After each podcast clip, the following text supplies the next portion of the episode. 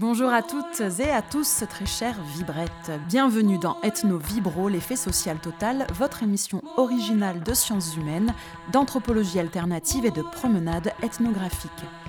Aujourd'hui, et comme à chaque fois d'ailleurs, je vous propose une émission très, très, très spéciale. Je vous emmène au cœur d'une soudière, rituel extraordinaire de retrouvailles entre ethnologues, faisant partie du bistrot des ethnologues. Qu'est-ce que le bistrot? Alors vous, auditeurs et auditrices fidèles, vous le savez déjà, car j'en parle régulièrement sur ces ondes, depuis 30 ans à Montpellier, il est possible d'écouter des anthropologues, ethnologues, sociologues et autres chercheurs en sciences humaines pratiquant entre autres la méthode ethnographique s'exprimer publiquement au sujet de leurs recherches, de leurs dernières publications. Et à cette occasion, on peut leur poser des questions, débattre avec eux, continuer la discussion de manière informelle et tout cela accompagné d'un verre de vin, d'un grignotage et souvent dans des lieux plutôt sympathiques. La soudière, quant à elle, est un rendez-vous d'initiés, plus discret, dans lequel des ethnologues débattent entre eux des contenus de leur discipline, des débats et actualités de celle-ci. Ils y partagent leurs expériences de chercheurs, leur vécu depuis leurs différents statuts. Tout cela donne un bien bel aperçu de la réalité de la recherche anthropologique française en 2023.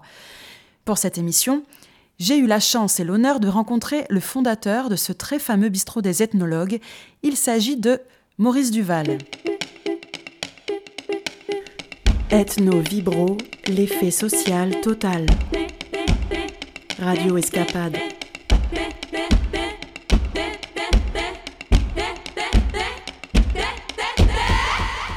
Maurice Duval était chercheur et enseignant. Il est connu pour ses travaux sur les marins, avec son ouvrage Ni mort ni vivant, marin pour une ethnologie du huis clos, ainsi que pour son étude sur la secte du Mandarum.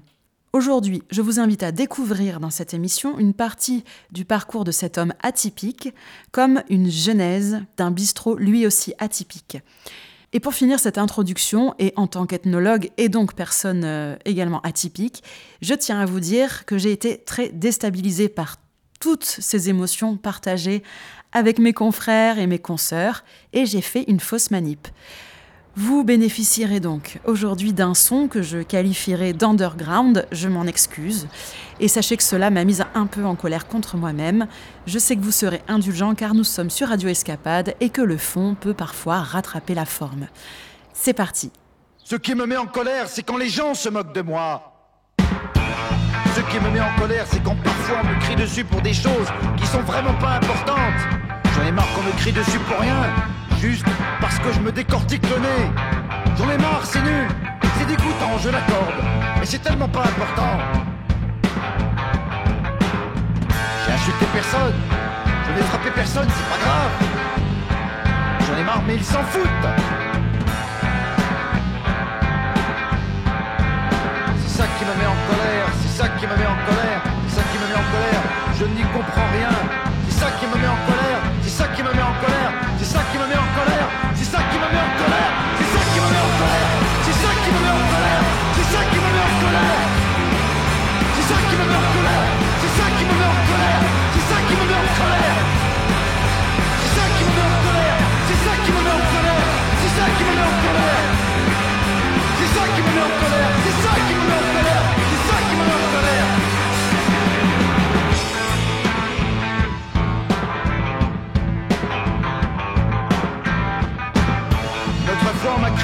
Parce que j'ai senti une chaussette pour voir si elle était à moi. Je n'y comprends rien. Mon père aussi me crie dessus. Je veux des choses, il me dit non, j'en ai marre. J'en ai marre des contraintes, le conditionnement tous les lundis, les échauffements de théâtre, ce sont des contraintes tous les lundis, j'en ai marre. J'aime pas qu'on me dise il faut que tu dormes la nuit. Il faut que ça s'arrête maintenant. Je n'aime pas non plus quand je vais dans un magasin et qu'il est fermé, ça m'énerve. Il y a un anniversaire à l'hippopotamus, ils mettent la musique fort. Si je commande des huîtres au restaurant et que le serveur me dit Désolé monsieur, il n'y en a plus. Quand les gens se moquent de moi dans les centres commerciaux et qu'ils disent Ha ha Ha ha Regardez, il fait le fou, il s'excite Ha ha Il secoue des mains Alors je prends mon portable, je les prends en photo pour me venger. pour les emmerder.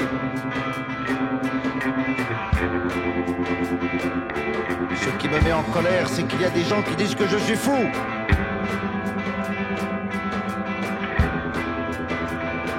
Ce qui me met en colère, c'est qu'il y a des gens qui disent que je suis fou.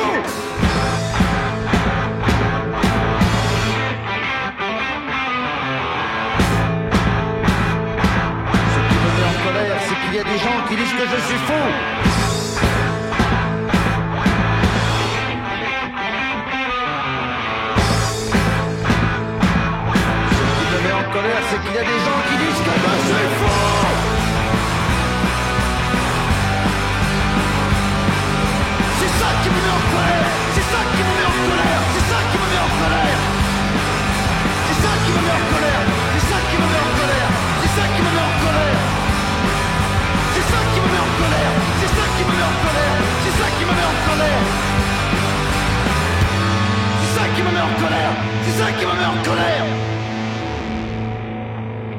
Quelle a été votre première rencontre avec euh, la discipline, avec l'ethnologie? Alors je dirais peut-être, euh, je modifierais peut-être un peu la question pour dire ma première rencontre avec l'altérité. Quand j'étais à l'école primaire, dans un quartier très populaire euh, dans la périphérie du Havre, il y avait un garçon qui était noir, qui était d'origine états-unienne et qui était assez stigmatisé par les autres parce qu'il était noir et quelquefois même par l'instituteur qui ne manquait pas de lui rappeler qu'il était certainement un descendant d'esclaves. Euh, comme j'étais moi-même aussi, hein, d'une certaine manière, un peu marginalisé par ma pauvreté pour d'autres raisons que je pourrais développer éventuellement, je me suis rapproché de lui. Ça a été mon premier, euh, mon premier contact, pas avec l'ethnologie bien sûr, mais avec l'attirance pour l'altérité. Et puis l'altérité, c'était aussi, euh, alors je suis obligé de, je suis désolé, je suis obligé de parler un peu de moi parce que j'étais dans un milieu très très difficile, c'est-à-dire très pauvre, mais en plus euh, ma mère était folle, elle était paranoïaque, et je rêvais que d'une chose depuis que j'ai l'âge de raison, je crois, c'est de m'enfuir de cette euh, famille. Et euh, au Havre, il y avait les sirènes des bateaux que j'entendais. Je rêvais d'aller voir ce qu'il y avait derrière l'horizon, euh, d'une manière ou d'une autre, de partir. Et donc, euh, l'altérité, c'était pour moi une attraction, et notamment ça s'est manifesté ensuite par les tiganes qui venaient tous les ans. les femmes, alors ils amenaient leurs roulottes chamarrées sur la place euh, publique, euh, ils montaient leurs chapiteaux, et moi j'essayais de, leur proposer mes services pour les aider. Ils voulaient jamais parce que j'étais trop gamin. Mais ils m'attiraient beaucoup parce qu'on disait d'eux qu'ils volaient des poules, ils volaient des tas de babioles, mais ils volaient aussi des enfants. Et mon fantasme, c'était qu'ils me raptent, qu'ils me volent pour que je puisse me barrer avec eux dans leur roulotte vers des autres et des ailleurs, tout simplement. Donc ça, ça a été le, le début de l'attraction pour euh, l'altérité. Et puis ensuite, alors je vais pas tout vous raconter parce que sinon on serait là pour jusqu'à demain matin. C'est un peu un parcours très spécial. Euh, j'ai euh, échoué à l'école primaire parce que j'étais pour des raisons euh, sociales, c'est-à-dire que quand les assiettes volent ou le pot de moutarde vole entre le père et la mère, vous pouvez pas vous concentrer sur un poème ou sur une table de multiplication. D'ailleurs, il n'y avait rien à multiplier. Et donc, j'ai eu un échec scolaire. J'ai travaillé à 14 ans euh, comme apprenti pâtissier. Et puis ensuite, je suis parti. Dès que j'ai pu, je suis parti. Et puis là, bon, disons qu'à un moment donné, je rencontre euh, euh, un type qui cherche des vendeurs sans leur donner de salaire, payés à la commission, et qui leur offre de partir du Havre. Et moi, j'étais confié au juge pour enfants, donc et j'étais dans un foyer avec un directeur sadique qui nous flagellait. Et donc, je me suis dit, si j'arrive à être bon vendeur, je vais quitter le Havre et quitter le juge et mon éducateur. Donc, euh, j'ai été, soi-disant, un des meilleurs vendeurs. Euh, je pense que c'était une façon de m'attirer, puisqu'il payait pas de salaire. Le type, il était, tous- les vendeurs étaient les meilleurs vendeurs, mais néanmoins, j'ai pu partir. Sauf que quand je suis parti, j'arrivais pas à payer l'hôtel et le restaurant tous les jours si je vendais pas, donc je dormais dans, le coulo- dans les couloirs, dans la rue euh, où je pouvais, et puis je mangeais pas ou je volais pour manger. Et cette vie de, bohème euh, a été euh, une épreuve pendant plusieurs années. J'ai même à un moment donné flirté avec la délinquance. Et puis, à un moment donné, je me suis marié une rencontre de deux solitudes plus que de l'amour véritable, mais je me suis marié et puis ça n'allait pas, c'est-à-dire que euh, j'avais les stigmates de mon enfance, euh, on ne peut pas gommer tout ça. Euh. Et puis la conviction que la société m'avait imposé une destinée, je ne savais pas à l'époque que c'était un, c'était un dictat du social, de la société, et je croyais que c'était moi qui étais un nul, un bon à rien. Et donc, à un moment donné, je me suis dit, j'ai dit à mon ex, je lui ai dit, écoute, euh, je te propose une chose, ça va plus du tout, on n'arrive pas à vivre normalement, euh, on n'a pas d'argent, euh, donc je te propose de partir faire un tour du monde.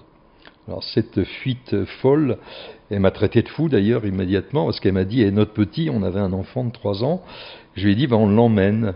Alors à l'époque, c'était quand même plus facile qu'aujourd'hui. Il n'y avait pas euh, ces, euh, ces, islamistes qui, euh, qui, empêchent de voyager dans certaines régions du monde, etc. Mais donc j'ai dit, bah, écoute, je suis désolé, mais je pars, fais ce que tu veux, moi je pars. Et je suis parti.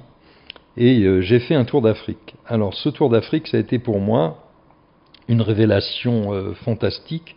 Ça a été, je dis souvent que l'Afrique est ma mère intellectuelle. C'est-à-dire que j'ai appris des Africains pas des intellectuels, j'en ai pas rencontré d'ailleurs, mais des paysans et des paysannes, des villageois, euh, des jeunes que je rencontrais. Euh, j'ai appris énormément. J'ai côtoyé l'altérité véritable. J'ai essayé de comprendre, mais je n'avais pas les outils intellectuels pour forger les questions. Donc je sentais que j'avais des questions à poser, mais je ne savais pas les formuler. Et euh, j'ai été passionné par ce tour du monde avorté, puisque Ma voiture euh, a pété au milieu du voyage en République centrafricaine. J'ai continué sur des camions jusqu'au sud de l'Afrique. Heureusement, on ne m'a pas laissé rentrer euh, dans le sud africain, puisque à l'époque c'était l'apartheid et je crois que je me serais retrouvé en prison. Euh, parce que j'avais quand même, pas d'un point de vue politique, mais d'un point de vue sensible, je ne pouvais pas supporter qu'on traite les Noirs comme on les traitait. Hein. Même le peu que j'ai vu à la frontière, c'était abominable. Puis euh, arrivé au Botswana, juste avant l'Afrique du Sud, euh, j'ai appris que mon, mon, ex, enfin à l'époque c'était ma femme, avait une maladie que je soupçonnais de grave, et donc je suis rentré. Euh, donc j'ai arrêté mon, tour du monde, ça a été une traversée de l'Afrique, mais ça m'a appris énormément, et quand je suis rentré, on m'a dit, bah, ce qui s'intéresse, ça s'appelle l'ethnologie, ce que j'ignorais puisque j'avais même pas le certificat d'études primaires. J'avais arrêté, j'avais 13 ans et demi passé, euh, euh, j'avais arrêté d'aller à l'école à cette période. Euh, donc je me suis dit, ben, ça s'appelle l'ethnologie, c'est bien beau, mais bon, il va falloir que je retravaille. Donc je me suis remis à travailler dans des, emplois subalternes, enfin, transporter des cuvettes de WC sur des camions, porter les valises des gens qui partaient aux États-Unis en bateau, enfin bon. Et puis, à l'époque, la société n'était pas encore entrée dans sa période de paranoïa totale, et je rencontre une, fille qui fait de l'autostop à la Nation, je vivais à Paris, et elle me dit Château de Vincennes. Je lui dis oui, elle monte, et elle me tutoie, à l'époque c'était pas courant, et puis elle m'explique, écoute, il y a une fac qui s'appelle l'Université de Paris 8 Vincennes, viens, alors je lui dis, mais moi j'ai même pas le bac, j'étais loin du bac même, j'avais même pas le niveau de sixième. Elle me dit c'est pas grave, c'est fait pour les gens comme toi. Alors la fille euh, que j'avais pas l'habitude de fréquenter, euh, la, fille avec les cheveux euh, d'Angela Davis, sans soutien-gorge, avec un badge, la faucille et le marteau sur son, son vêtement. Finalement, elle m'a convaincu que je devais aller voir. Mais je ne savais pas ce que c'était qu'une université. Je vous jure que c'est vrai, je ne savais pas. Et mon rêve, moi, ça avait été d'aller au lycée, mais bon, j'avais pas pu y aller du tout. Et donc, je suis allé à, l'université, et là, ça a été le choc parce que j'ai découvert euh, des disciplines, la sociologie d'abord, parce qu'on m'avait dit non, l'ethnologie c'est une discipline bourgeoise, il y a la socio, fait ça, c'est pareil. Donc, moi, n'y connaissant rien, j'avais dit, ben, je vais voir la socio, et je vais au secrétariat, le secrétaire me dit, euh, tu, as, tu travailles? Je lui dis oui. Euh, il me dit, t'as ton bac? Je lui dis non. Il me dit, bon, bah reviens avec tes trois bulletins de salaire. Trois derniers bulletins de salaire. Je reviens. Il me donne un papier, il me tampoye une feuille, il me dit, avec ça, tu vas dans tel bureau. Je dis, oui, mais comment je fais pour le bac? Il me dit, bah c'est ça, tu l'as ton bac. Puisqu'à l'époque, l'université expérimentale de Vincennes était faite pour les travailleurs le gouvernement de De Gaulle avait fait cette université dans le bois de Vincennes où il y avait les militaires et les prostituées et les arbres. Et il s'était dit, on va mettre les gauchistes là-bas, ils vont nous ficher la paix. Et donc, euh, et ils nous ont, ça a été pour moi une expérience extraordinaire. Après l'Afrique, c'est mes plus belles années.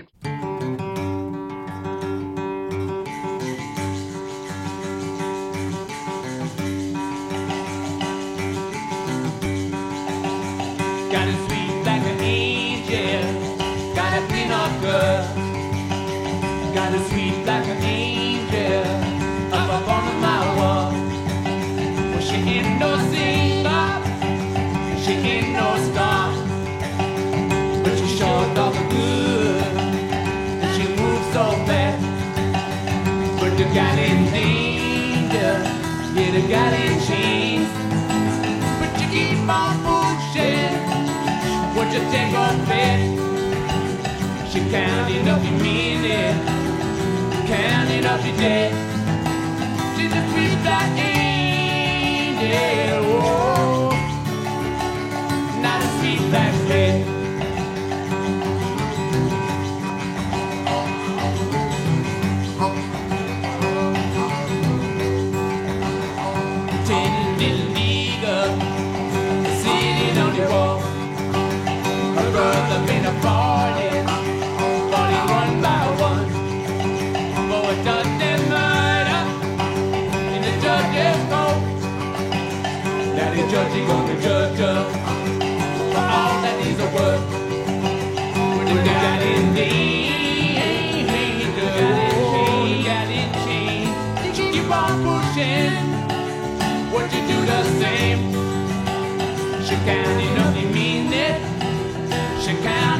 Et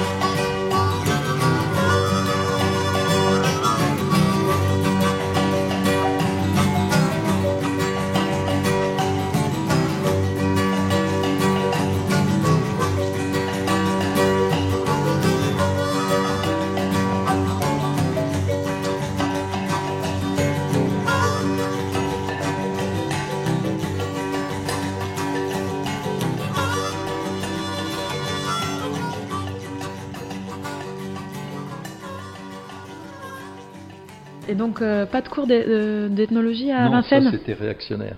Et eh ouais, c'était pour les bourgeois. Et donc de sociologie De sociaux. Comment ça s'est passé, cette découverte déjà de la sociologie? Parce que c'est pas rien. Oui, oui.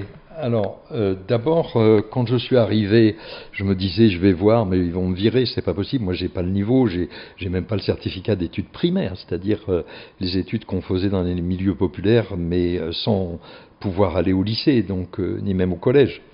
Donc euh, je suis allé dans mon premier cours, euh, tapis dans mon coin au fond de la salle, et euh, je n'ai à peu près compris que 30%, disons, de ce qu'avait dit l'enseignant.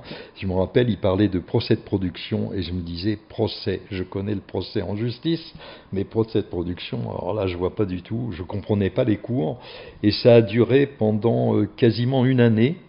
Je lisais des livres, je me souviens d'un livre que j'avais lu cinq fois c'était pourtant pas un livre difficile, je l'ai relu plus tard, c'est le livre blanc de l'ethnocide. Euh, je l'ai relu cinq fois, mais j'avais pas les clés, donc je ne pouvais pas comprendre. Par contre, la deuxième année, ça c'est un peu comme les langues étrangères. Hein, euh, au bout d'un moment, on commence à, comprendre. Et la deuxième année, je, comprenais, et euh, de mieux en mieux. Et puis à la troisième année, puisqu'il n'y avait pas de dog, donc il fallait aller jusqu'à la licence. Et, mais on, une partie des étudiants ne cherchaient pas les diplômes, ils cherchaient le savoir. Et c'était mon cas parce que j'avais demandé à des profs, j'avais dit qu'est-ce qu'on peut faire avec ces diplômes? J'ai demandé à trois enseignantes, trois. Les trois m'ont répondu la même chose, tu pourras rien faire avec ces diplômes. Donc je me suis dit, bah, c'est pas grave, je fais comme d'autres, je fais ça pour être plus efficace pour la révolution. C'est tout, quoi. Hein. Et puis pour mon plaisir, parce que cette découverte, c'était une jouissance de découvrir ces, cours. Alors il y avait des cours sur... Euh, le colonialisme et le capitalisme, sur euh, euh, lutte de classe et féminisme, sur il y avait Castel qui faisait sur l'antipsychiatrie, ça ça a disparu, c'est très dommage.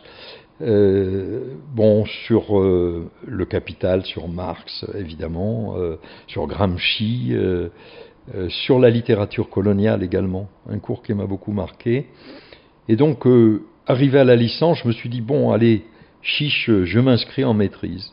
Et là, j'ai vraiment, euh, à un moment donné, je me souviens d'une soirée avec des copains, je leur ai dit, je vais abandonner, je ne suis pas capable.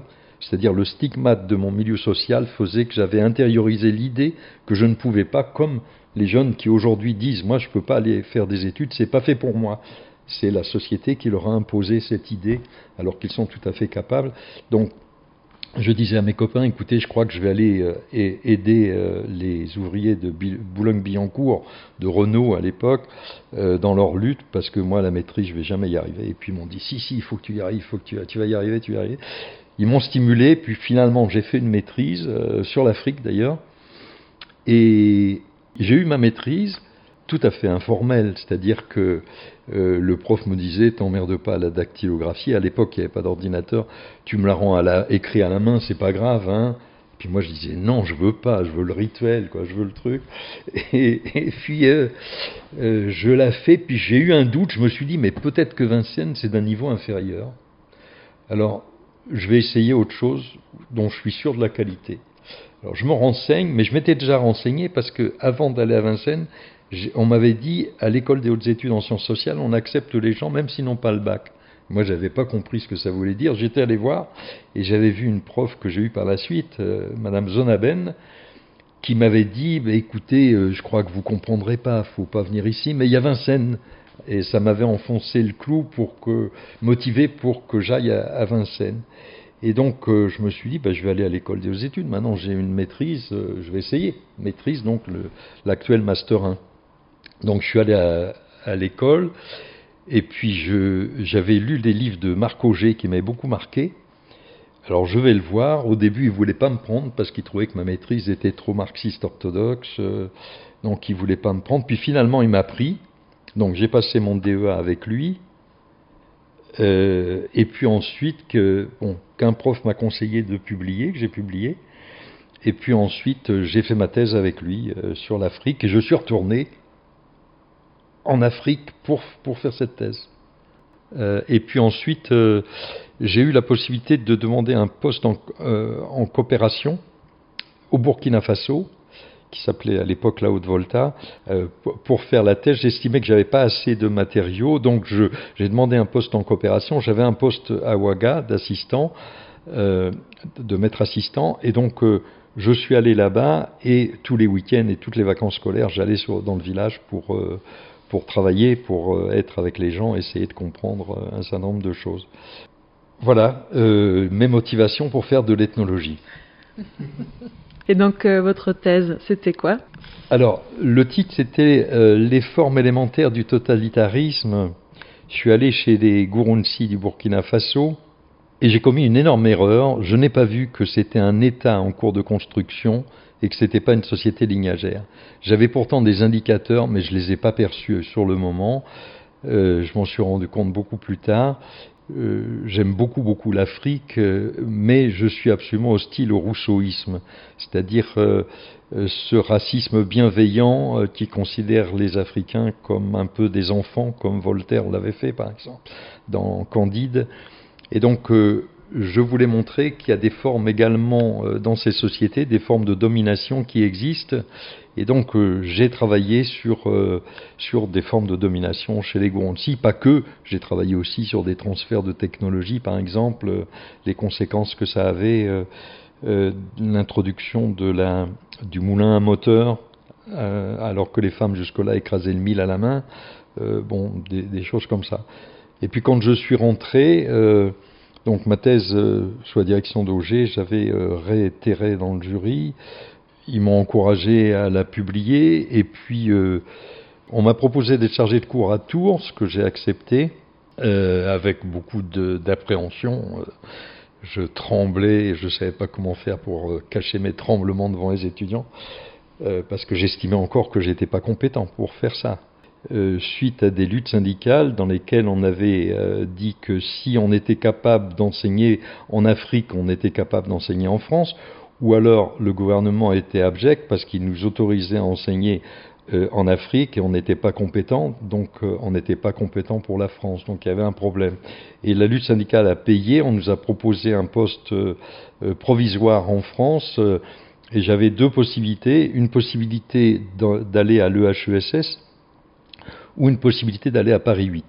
Et à l'EHESS, je me suis dit, je vais avoir du mal après à me faire titulariser. Et puis, je pensais toujours que j'avais pas le niveau pour faire ça. Donc, j'ai choisi Paris 8, qui était quand même euh, mes amours, mais normalisé, puisque cette fac de Paris 8 Vincennes a été déplacée à Saint-Denis pour la normaliser complètement, hein, euh, totalement. Mais j'ai quand même enseigné à Paris 8, et ça, ça m'a enthousiasmé. Euh, beaucoup et voilà.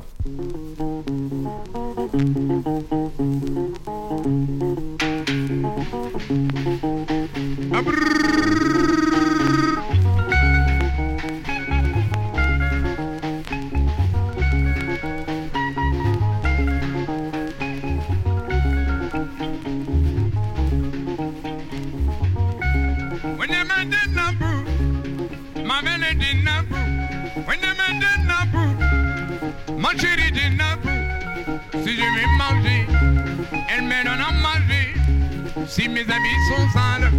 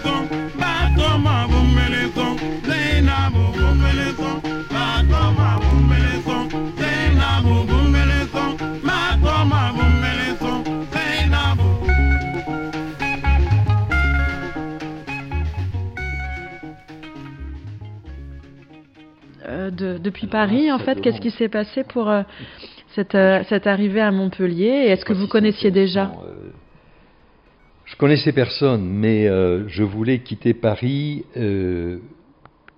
pour des raisons dramatiques. C'est-à-dire que mon fils avait pris une grenade dans la tête lors d'une manifestation en 86 et dans ces mêmes manifestations, Malik Oussekine avait été assassiné par la police et euh, de très nombreuses personnes avaient été blessées euh, contre la loi, une loi qui voulait euh, qui allait vers dans le chemin de la privatisation des universités, l'augmentation des droits d'inscription.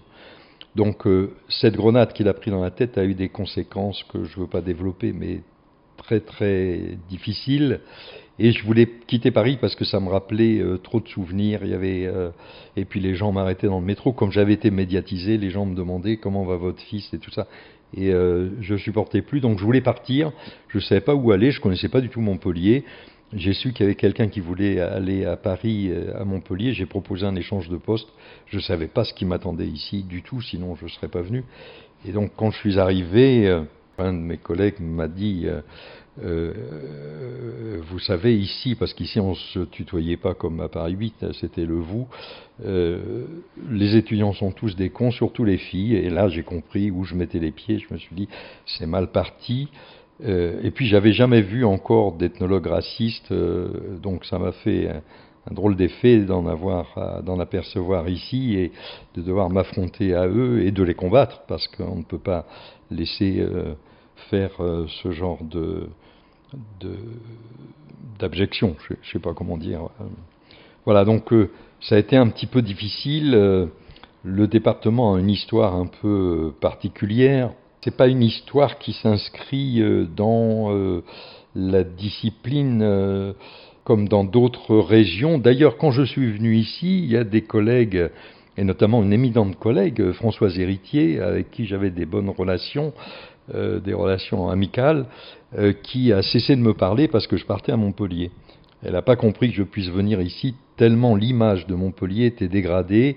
Alors pas tout le monde, bien sûr, pas tous les ethnologues, mais enfin il y avait certaines perles quand même euh, qui ont fait euh, beaucoup de mal, parce que vous savez, quand vous êtes prof, vous avez une responsabilité. Vous avez des jeunes qui sont là, qui euh, pensent que vous avez du savoir, qui ne remettent pas forcément systématiquement en cause votre savoir, et qui avalent ce que vous dites, d'autant plus quand c'est écrit dans un livre. Donc c'est un peu comme ce qui est dit à la télé, même si c'est 95% de son net, on peut penser que c'est vrai parce que ça passe à la télé, c'est des phénomènes sociaux. Donc la situation a été un petit peu difficile et euh, je me souviens que j'étais le premier à mettre dans ma bibliographie Lévi-Strauss, c'était pourtant pas un gauchiste euh, euh, particulier, hein, et quand j'ai mis Bourdieu, alors je me suis fait vraiment traiter de tous les noms par certains parce que je citais Bourdieu, qui me semble pourtant euh, l'un des meilleurs sociologues du monde et ethnologue, puisque ses travaux d'ethnologie sur la maison Kabyle en Algérie sont, à mes yeux, tout à fait remarquables.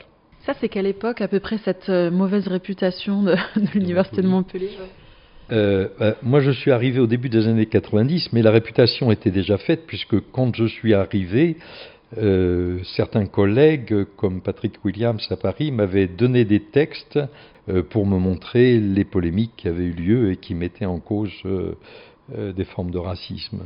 Dans le milieu, c'est le seul exemple que je connais. Pourtant, je connais pas mal d'universités, mais j'ai jamais vu euh, ça ailleurs. Quoi. Bon, mais quand même, vous, vous êtes venu vous installer là, donc vous avez eu votre vie ici. Et donc, en dehors de l'université, quand même, vous avez eu quelques attachements à, Montpellier, à sa région. Euh. Oui, bah c'est une, une superbe région. je me suis fait des amis ici. j'ai euh, même si je travaillais, je travaillais pour la recherche à Aix-en-Provence, euh, plus qu'à Montpellier. Hein. Montpellier, c'était difficile la recherche euh, dans notre discipline. Et puis, dès que je suis arrivé, j'ai eu une idée.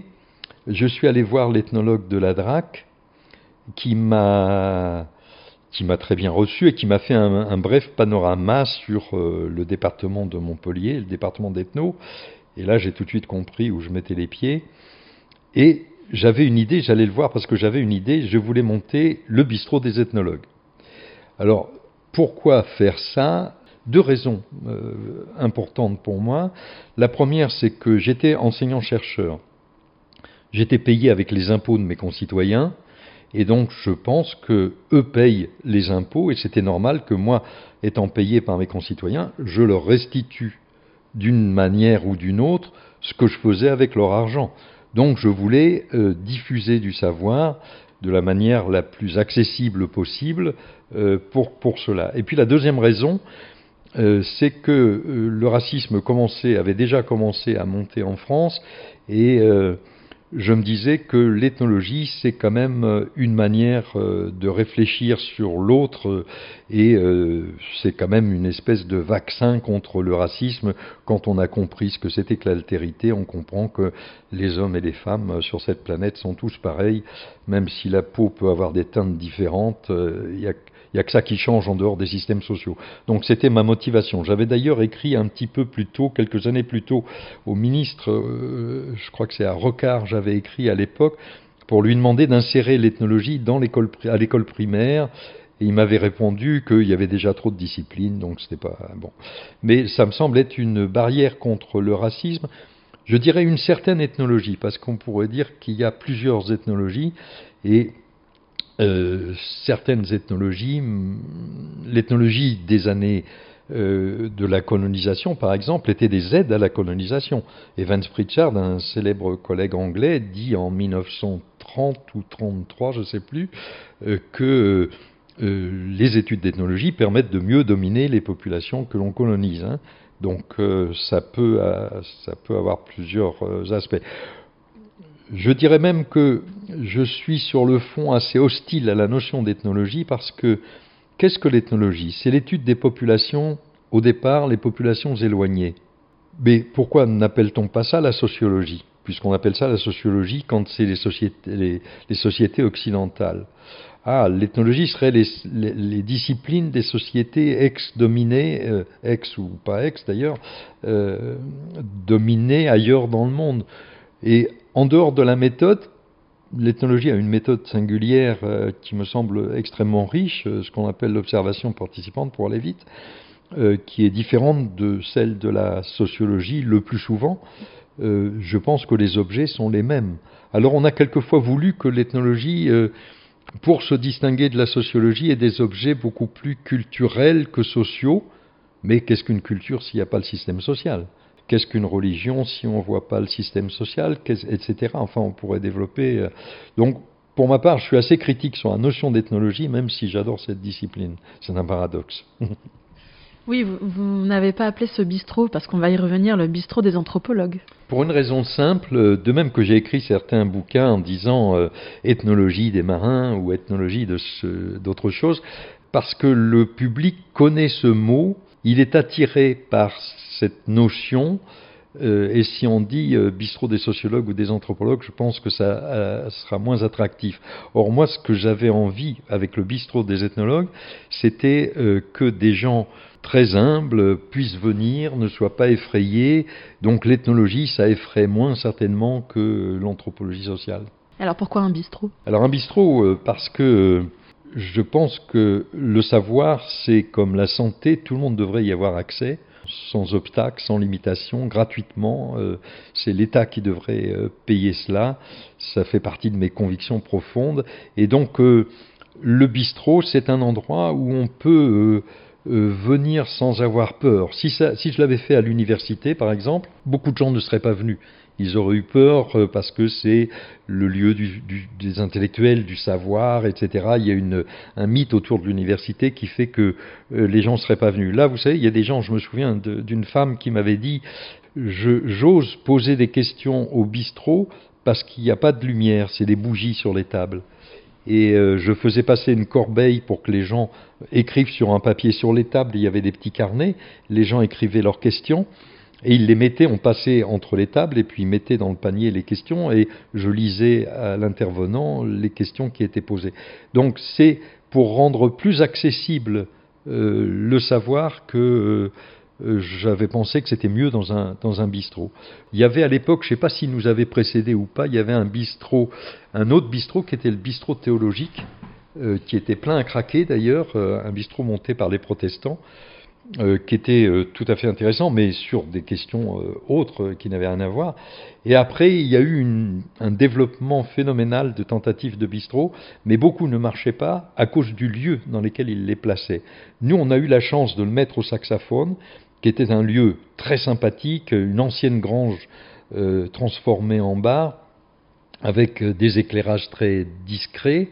Euh, quand le patron du saxophone, Jean-Pierre Le Signe, a vendu son établissement et que le nouveau propriétaire voulait faire payer les gens, on a décidé de déménager. On est allé dans différents endroits, mais ça n'a jamais été aussi bien que dans cet endroit-là. Le lieu est fondamental. Je pense que l'espace joue un rôle clé euh, pour que les gens se sentent bien. D'abord, c'était assez central. Et puis l'intérieur du lieu quoi, était, était vraiment euh, tout à fait adéquat pour que les gens se sentent bien et euh, osent même prendre la parole pour certains.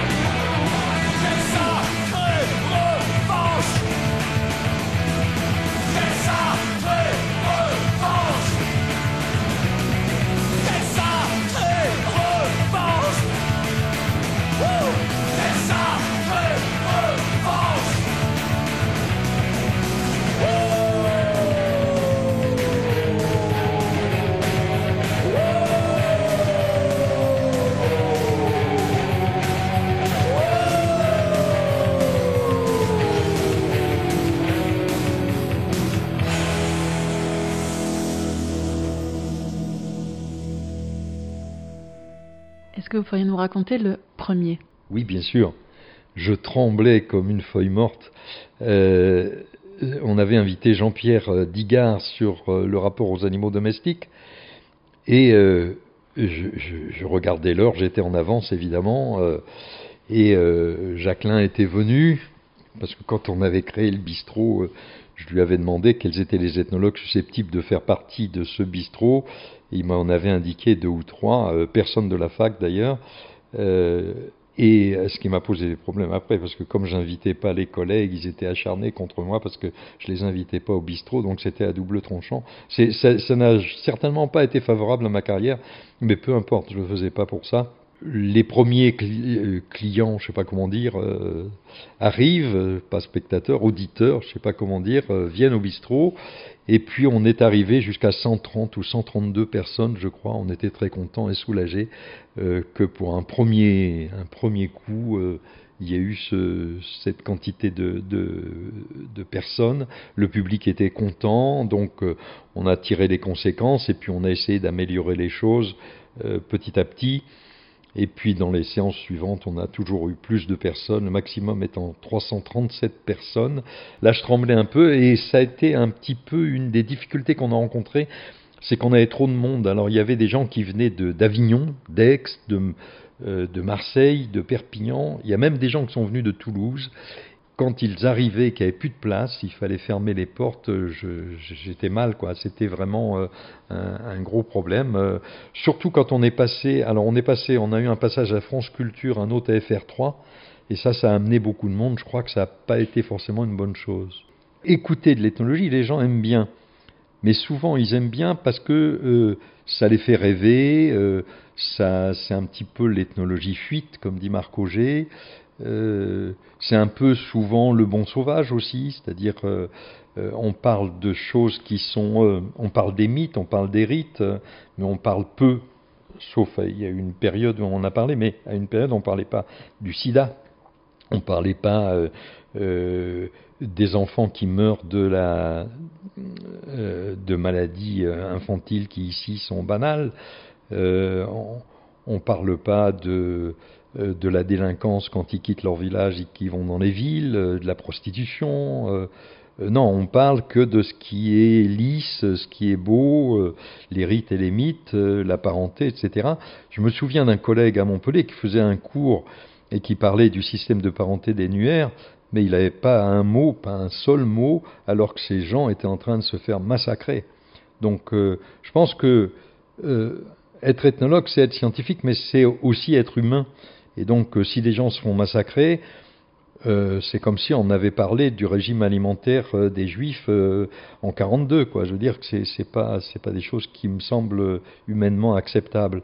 Il faut parler bien sûr du régime alimentaire ou de la parenté, mais il faut faire voir la globalité du système. Le, le lisme, c'est ça, hein, c'est d'étudier la totalité de la société et pas ce qui nous fait plaisir. L'ethnologie est politique Oui, bien sûr. Euh, d'abord parce qu'elle nous fait, euh, elle nous oblige à accepter l'autre euh, et ses différences. Donc déjà, ça c'est politique. On voit qu'il y en a qui n'acceptent pas bien cette chose. et puis elle est, politique aussi parce que elle nous fait relativiser nos systèmes. Vous savez, lorsque j'ai fait mon premier grand voyage en Afrique, une des choses qui m'a le plus frappé, c'est de voir que ce que je croyais être naturel était culturel. Donc ce n'était pas universel. Donc ça veut dire que moi, ce que je vivais dans ma propre société, que je croyais euh, la nature euh, naturelle, eh ben ça ne l'était pas. Donc même des choses tout à fait triviales, banales, euh, des choses, je me rappelle, une des premières choses qui m'avait marqué, j'avais vu des femmes qui urinaient debout. Et je me suis dit, alors bon, c'est trivial, et je suis désolé de cet exemple, mais euh, c'était, ça m'a fait réfléchir parce que je me suis dit, bah, donc je croyais que ça c'était naturel, et du coup je me suis dit, il y a peut-être d'autres choses qui sont comme ça, que je crois naturelles et qui en fait euh, sont pas universelles. Quoi, euh, Donc ça m'amenait à remettre en cause des choses dans ma société que je croyais naturelles qui ne le sont pas. comme, je ne sais plus si c'est dans l'antenne ou en antenne, j'ai évoqué tout à l'heure ce jeune d'une famille humble qui va dire, moi je ne fais pas d'études parce que c'est pas fait pour moi. il a intégré l'idée que c'était comme ça, c'était sa destinée, euh, alors que c'est la société qui lui impose d'arrêter ses études, mais il n'en a pas conscience. Et s'il en avait conscience, il pourrait faire des études. C'est pourquoi l'ethnologie et la sociologie sont des disciplines tout à fait politiques.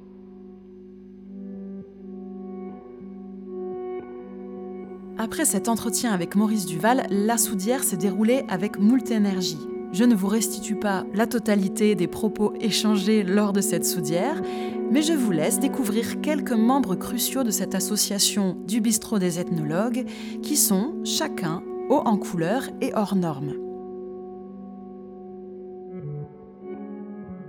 Ce soir, en fait, on a décidé de se réunir autour de Maurice Duval, qui est l'un des fondateurs du bistrot des ethnologues de Montpellier. Et donc Maurice, euh, il est arrivé, enfin, il a créé cette association avec d'autres personnes, mais donc nous, on s'est rencontrés cette année. Et il a tout un parcours de vie euh, qui est très intéressant, qui, nous permet à nous, en fait, nouveaux arrivants, qui avons repris le flambeau du bistrot, bah, moi en ce qui me concerne en 2014, euh, de mieux comprendre l'histoire en fait de, cette association, de mieux reconnecter avec nos racines en fait. Euh, il a un parcours d'ethnologue quoi, voilà, euh, tout en étant un personnage atypique, mais il a aussi, justement, c'est ça la vie de certains ethnologues, c'est de rester dans une certaine vie un peu entre guillemets. Il, on m'avait présenté Maurice Duval comme étant un marginal, un Indien, voilà, ça c'était. Bon, ben en fait, oui, mais en même temps, un véritable ethnologue, quoi, vraiment, qui pratique réellement le terrain. Et donc là, ce soir, c'est un peu une, euh, un moment de transmission et de réunion aussi entre personnes atypiques alors. J'ai bien compris. Bah, ce soir, c'est une soudière, hein, peut-être qu'on les pratique de temps en temps. Alors c'est assez rare, mais ça arrive lorsque euh, des ethnologues euh, se désistent en fait à la dernière minute, alors qu'on les attend, que le public est là et qu'il ne manque plus que l'ethnologue. Donc ça nous est arrivé une fois avec Martin de la Soudière, mais bon, on lui en veut pas du tout. Mais c'est juste que ça a créé une petite effervescence entre le public et les gens du bistrot qui étaient là. Et on s'est tous mis à parler, à définir entre nous qu'est-ce que c'est que l'ethnologie, comment on pratique, etc. Ben, ce soir, c'est un peu ça. Mais surtout avec euh, Maurice qui est là ce soir et qu'on, c'était un moment d'échange entre nous. Quoi. Et juste pour euh, nos auditeurs, est-ce que tu peux, par exemple, euh, toi, nous dire euh, quel est ton sujet de recherche en ce moment? Alors moi, en ce moment, je travaille à l'INRAE. J'ai un contrat de recherche de deux ans sur la place des gitans et gens du voyage dans les filières agroalimentaires en Occitanie. Voilà. Donc en gros, j'ai fait des enquêtes sur les ventes, les paillotes de vente de fruits et légumes à Montpellier, dans les environs de Montpellier, dans tous les départements de l'Hérault, qui sont tenues par des familles gitanes. Et en fait, on s'est rendu compte que les familles gitanes avaient un lien. En fait, euh, euh, en fait, ils avaient été déplacés, par exemple, du marché des Halles. Euh, donc, c'est vraiment des, des Montpelliérains. À la fois, c'est des populations de Montpellier historiquement implantées et tout, mais qui ont aussi été aux différentes étapes de gentrification un peu écartées du centre urbain et qui se sont à qui on a accordé certaines tolérances voilà pour construire ces cabanes autour des ronds-points et vendre des fruits et légumes qui sont un peu déclassés, qui ne sont pas calibrés en fait pour aller dans les supermarchés par exemple et qui permettent à plein de gens euh, qui n'ont pas trop d'argent d'accéder à des produits euh, euh, fruits et légumes, des produits frais de qualité à, pas trop cher quoi. Voilà. Donc ça c'est une partie de l'enquête. Sinon je travaille sur tout le rapport aux animaux de façon générale et chez ces populations et notamment on sait que les gitans à Montpellier étaient proches des abattoirs. Donc ça c'est un petit truc aussi un peu nouveau que je découvre. Et euh, comme ils étaient maquignons les gitans catalans étaient vraiment des maquignons donc ils avaient des savoir-faire en matière de soins des animaux ils étaient tondeurs d'animaux etc et donc là en fait on a découvert euh, qu'ils étaient non seulement maquignons, mais aussi ce qu'on appelait les chevillards, donc ceux qui en fait pouvaient euh, évaluer euh, le poids d'une bête, donc notamment les chevaux, mais d'autres animaux aussi. Par exemple, le poids d'une bête, savoir quel prix ils allaient pouvoir en tirer, etc. Et donc c'est eux qui achetaient une bête vivante pour la revendre en boucherie. Donc c'était donc c'est des acteurs intermédiaires en fait dans les filières agroalimentaires. Voilà, je te la fais courte, mais, enfin un peu courte, mais voilà, c'est ça mon sujet en ce moment. Pourquoi tu es devenue ethnologue, Gaëla? Par amour.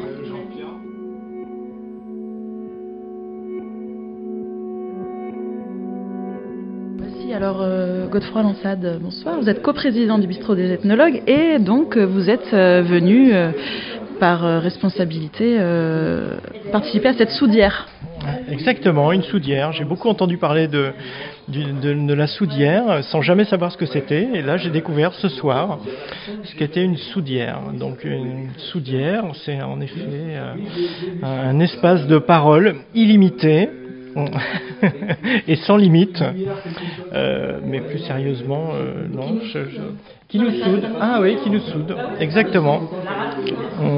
Une soudière, une soudière avec beaucoup de lubrifiant social, le vin, vin par exemple, de la bière.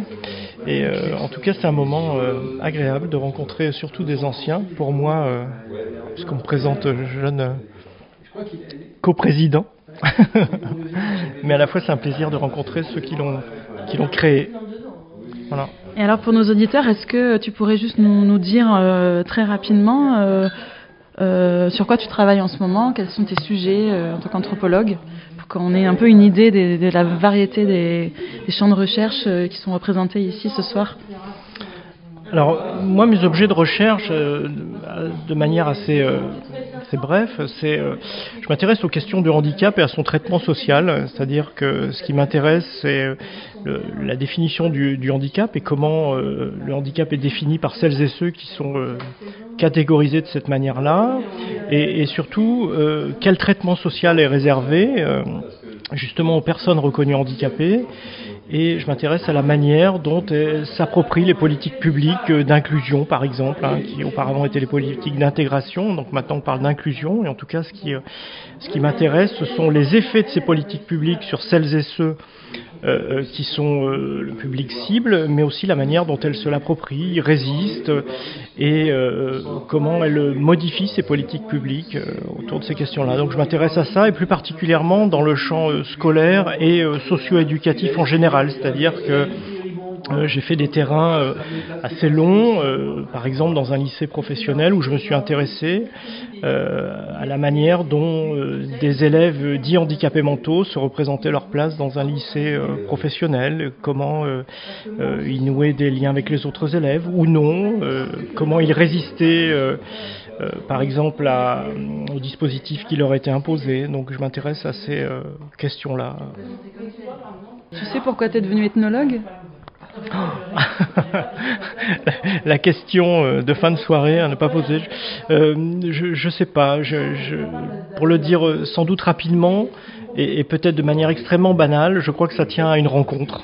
Et sans doute une rencontre à, euh, une rencontre euh, à la fois en terminale avec un ouvrage, alors ça, ça va être sans doute classique, mais avec euh, Triste Tropique de Claude Lévi-Strauss, mais c'est surtout à l'université où j'ai rencontré un prof qui m'a vraiment donné envie de, de, de faire de l'anthropologie mon, mon métier par la passion en tout cas qu'il a communiqué, le rapport qu'il entretenait avec ses ses propres objets de, recherche. Donc, euh, de manière à la fois euh, extrêmement classique, c'est euh, en voyant la, passion chez quelqu'un que ça m'a donné envie de, de me lancer moi-même dans ce métier.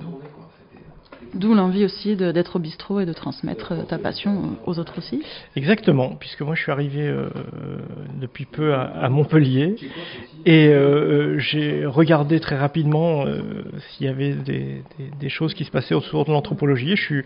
J'ai découvert qu'il y avait l'existence du bistrot des ethnologues, j'ai vu la programmation, j'ai vu le, le, principe du bistrot et ça m'a vraiment euh, donné envie. Donc dès 2017, je, je, je, me suis rapproché du bistrot pour participer aux différentes séances et depuis je ne l'ai plus quitté, le bistrot.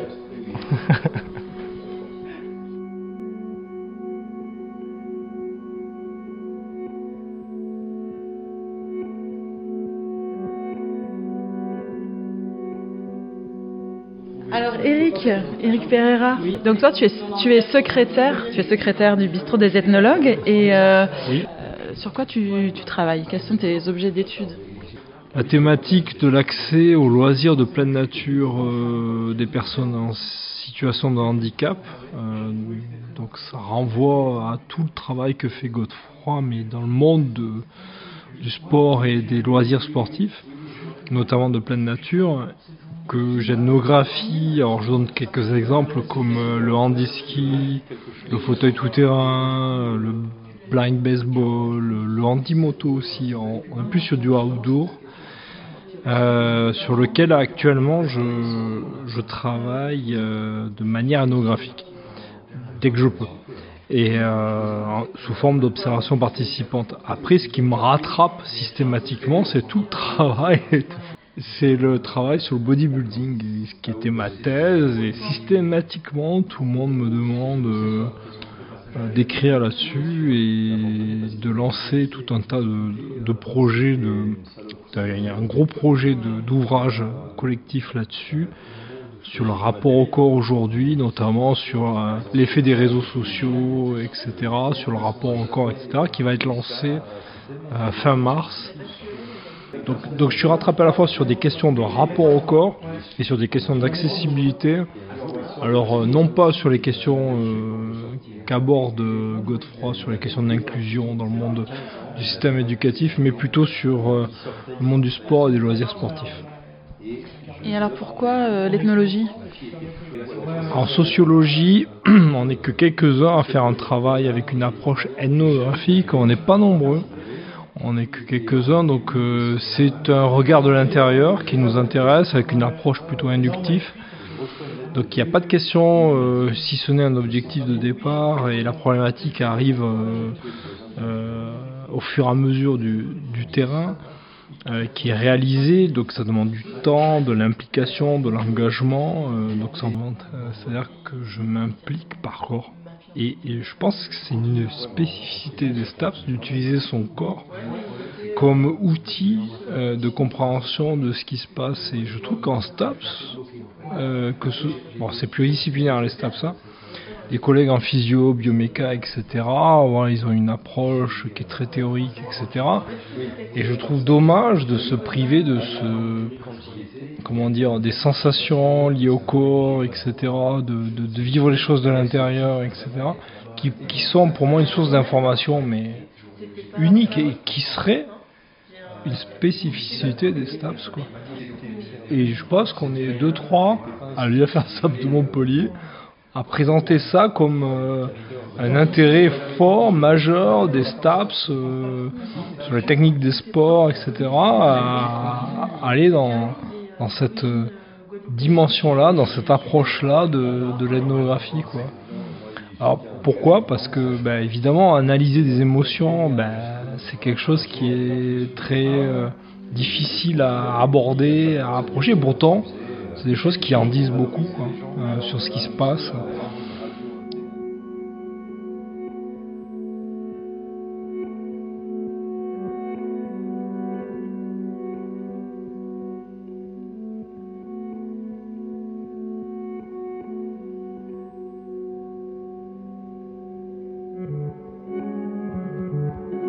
Je remercie Maurice Duval pour sa disponibilité et sa précieuse transmission.